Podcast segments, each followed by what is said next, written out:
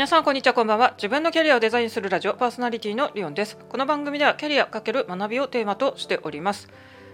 キャリア相談に乗ったり学習指導している私が皆さんに様々なあの知見や経験をシェアしていく番組です。さて今日はですね私の2冊目の Kindle 本が発売となりましたということで、えっと、この番組はですねスタンド FM そしてポッドキャストさらには YouTube に連携しておりますので、えっと、スタンド FM の音楽チャンネルの方では皆さんに告知してますがこちらの番組のみ聞いてくださる方にですね、えっと、Kindle 本2冊目出ていますという報告とあと嬉しいことにですね、えっと、3本門にて1位を獲得することができました。皆さん本当にありがとうございます。パチパチパチということでですね。え、ー、とそれは夕方だったんですが実は今夜チェックしたらですねえっと、1つ1位ですけどあと2つは2位に落ちていますということでやっぱりこのランキングって結構動きが激しいんだなっていうのが分かってますということで、えっと、とりあえずですね、えっと、1冊目の本は2つのあの部門で1位取れたんですが今回は3つのカテゴリーで取れたということでですね、えっと、こういう結果が出てます。本のタイトルです。ちょっとサブタイトルまで入れると長いんですけど、HSS 型 HSP 向けキャリアガイド。40代以上女性の向いている仕事と成功のための秘訣というふうになっています。まあ、1作目も2作目もですねサブタイトルまで入れると非常に長いんですが、まあ、タイトルって一番大切と言われてますがやっぱりですね SEO 対策のキーワードとか考えているとどうしても長くなってしまうっていうのが現状ですね。まあ、タイトルの通り今回はですね HSP の中でもあの少ない HSS 型 HSP の人向け。そして私がまあ自分自身をペルソナにして書いてるんですけど40代以上の女性。そして HSS 型の人っていうのはですね割と外交的だったりするのであの結構転職とかもですね楽にはできるんです。私がそういうタイプです。ただ続けられない。なぜかというと、えっと、本の中でも書いてますが私の中で一番大きいのはですねやっぱりこう人に命令されるとかいうのがちょっと苦手なタイプだったりするっていうのがあったりします。あとはまあ私自身心の病気を経験してるんでですねやっぱりちょっとあのパワハラチックな上司に当たるとどうしてもですねそういうとこでは続けられないなっていうのがあります。で私が本当に30社以上転職した際なんか最後のこの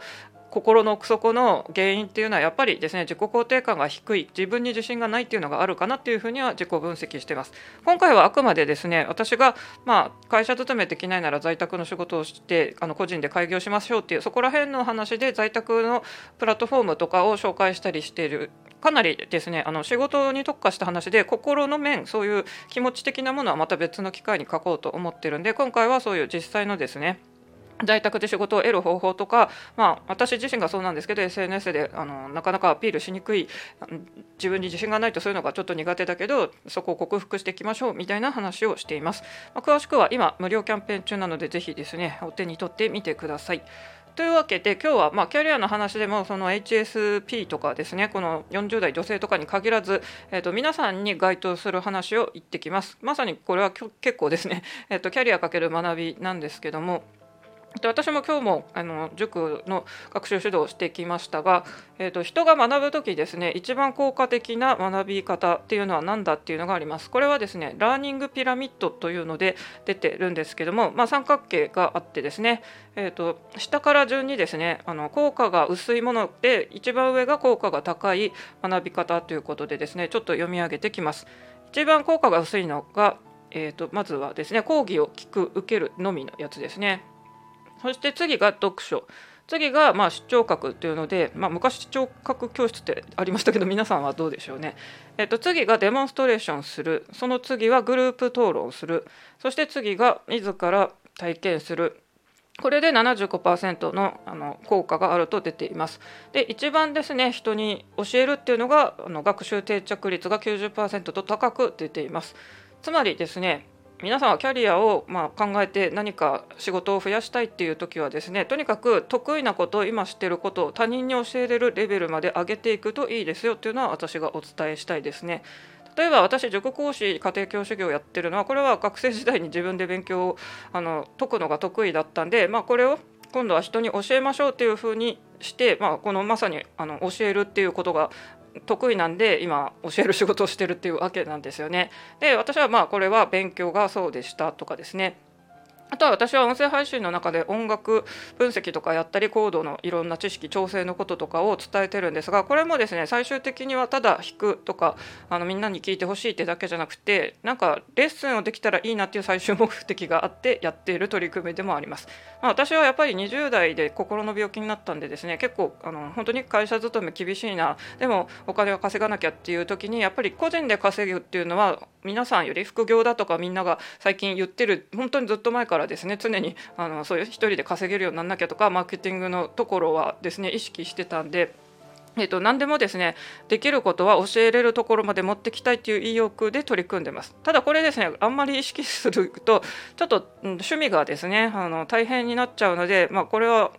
折り合いを見てって感じですね例えば私もピアノただつらつらと弾くの楽しいんですけどまだ教えるところまで行ってないのはまだ今楽しいっていう段階なんですよでスタンド FM とか見ててもですね普通に作曲してる人とか DTM ですごいいい曲作ってる人たくさんいるんですがそこの人たちはじゃあみんながですね教えることまで考えてるのかっていうと多分教えることまで考えてないですしあとは私は作曲した曲をですね Spotify とかで今配信してですねすでにあのダウンロードとかであの収益が発生してるんですけど皆さんですねそこまで持ってってる人もあんまりいないような印象です。なのでですねこのせっかくの趣味であのそっちのマネタイズとかにつなげれるとか教えれるとかまでいける分野があるならぜひそれはチャレンジしてみるのがいいんじゃないのかなと思います。例えば私子供の頃からファッションが好きです。で私はファッション好きでですねあんまり中学校の制服とかの意味も分かんなかったんで、えっと、ここはわざわざ私服の高校を選んでるぐらいです。で割と高校とか、まあ、大学とかでもずっとですね服かわいいねっていつも言われてたりしました。まあ私はですねなんかシンプルなあの黒で固めるとかですね。なんかあの無彩色のグレーとか紺とか黒ばっかりみたいなのは耐えきれないタイプで結構ですね。今年ハマってるのは水玉のあのシャツとかなんですけども、まあ、これは勝手にですね仲良し読んでた人ならご存知かもしれませんが私の中で勝手に今年はですね朝霧優先生のですね主人公あの特に七色マジックとかですね憧れアドベンチャーのあたりの主人公たちって水玉の服すごい着てるんですよ。多分朝霧先生のイラスト探したらですね水玉の服すごいあのどのキャラクターも着てるんでまあ先生自体が好きなファッションだったっぽいんですけどそんな感じでまあイメージ昭和のその懐かしのですね 朝霧優先生の主人公ファッションっていうのともともと私水玉好きなんでですねなんかあのなんか、ま、水玉の服やたら買ってる感じなんですけどそんな感じでファッション好きなんですよ。で結構服もいっぱい買ってきたりして、まあ、これをですねまた教えるとか、まあ、何か人の役に立つことはないかっていうのは今本当に模索中です。今のままだとただ服が好きって言って、まあ、割とちょっとお金かけちゃってて、うん、ちょっと使いすぎだなってなってるんですよ。ただこれは私の自己肯定感を上げるのには役立ってるんでそれはいいんですけどもう一歩先に進みたい。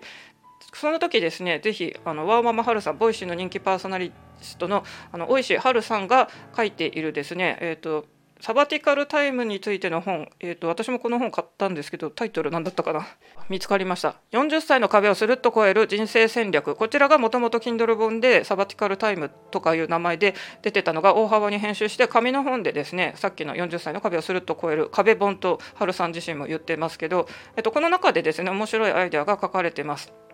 あの個人事業主として開業するとですね例えば私が服が好きですよって言って逆算するんですよ。服を買うことが経費になるような仕事は生み出せないかなっていうことで考えていく。私は実はこれ本当にファッションコーデをなんか画像でそれこそインスタとか YouTube でなんかみんなに披露して私今ですねあの若い頃私すごい細くて本当に道歩いてたらですね足綺麗ですねって褒められたことが結構23回あるぐらい結構スレンダーなあのスタイルだけは良かったんですけど今は病気もあってですねまあ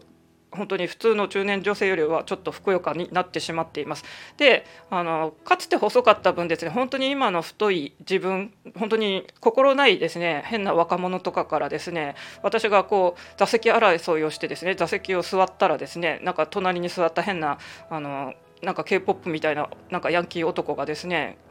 デブに取られた血とか言われてもうめっちゃ傷ついたんですけど、まあ、そういう悔しい思いもするわけですよ。コンプレックスがあるんですけどでも女性って本当にですね更年期を迎えたらやっぱ丸みが本当に出てきます。私が、えーと、私は婦人科の病気でですね人より早くそういう風になったんでまず肩とか首にですね丸みが生じてくるのとかがびっくりしました。もうラインが違うんですよ。なんで中年でそうやって太ってしまったりしてなんかファッションとかスタイルに自信がない人向けにそれでも私はこんな水玉の派手派手な服着てますよみたいな。たいなのを提供してもいいわけですよね。まあ、やっぱり、うん、人を励ますとかですね人の役に立つところまで持ってって、まあ、それを仕事にして、まあ、最このこととしてはマネタイズできたら一番いいですよねっていうので、うん、まだそこがですねなかなかこの服どうやってうまくコーデ写真を撮るかとかで、まあ、うまくいってないからまだこれはやってないんですけど一つのアイデアとして、えーと、それが本当に仕事になったら経費服を買うのが経費になるよとかですねいろいろあるのででこのハルさんの本で書いてるのはですね普通顧客目線で顧客のニーズを考えて仕事を作れっていうのがセオリーなんですけどハルさんの面白い本この本の内容はですね自分目線で考えようとその自分が服が好きだから服を経費にする仕事を作り出そうとかですね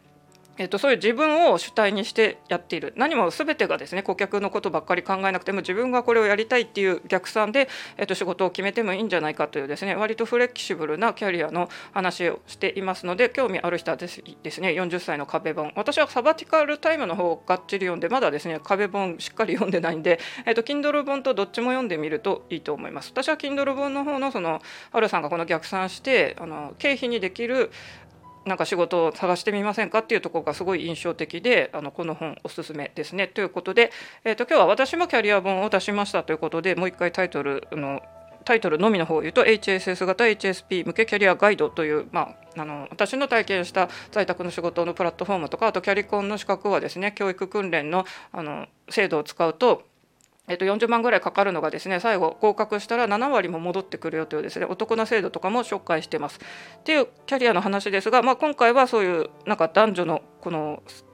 違いなくとかですねあとこの HSP 気質かどうかって関係なく皆さん、えっと、全ての人にあの教えることを仕事にするというのをですね意識して趣味とかを高めていくと,、えっとキャリアより幅が広がるんじゃないかという、まあ、ご提案を話していました。繰り返しますが私の今 Kindle 本はですね無料で、えーと、ダウンロードできていますのでアンリミに入ってない人もぜひこの0円のうちに手に入れてくださいということで、まあ、私もこの Kindle 本も実はですね、まあ、今回2冊目出しましたっていうので、まあ、1位も獲得してますということでですね、えー、と私はこれをもっとペースを上げて本たくさん出してですね、えーと、ある程度のサンプル数が集まったらこれも Kindle 本出版のコツみたいのでまた、まあ、教えるサービス提供として私がどうやってこの1位を取っていったかっていうのをまた本にできるわけですよねって結構まあ私はなんかいつもそういうことを考えて生きているんでなんか疲れるっちゃ疲れるんですけど、うん、でもあのただ Kindle 本も正直出せばいいっていうだけじゃないんですよ。私も1冊目を出しましょうっていうのはあの金チャレっていうところでは主張してますがただですね出したら出したで今後ずっとそれをですねあの買ってもらえるようにって言って例えばあの表紙を変えてみるとかですね。内容もあの昔書いたのなら書き直してまた新しく改訂してみるとかちょこちょこしていかないとですね本当に最初のあのボーナストラックじゃないですけどラッキーあの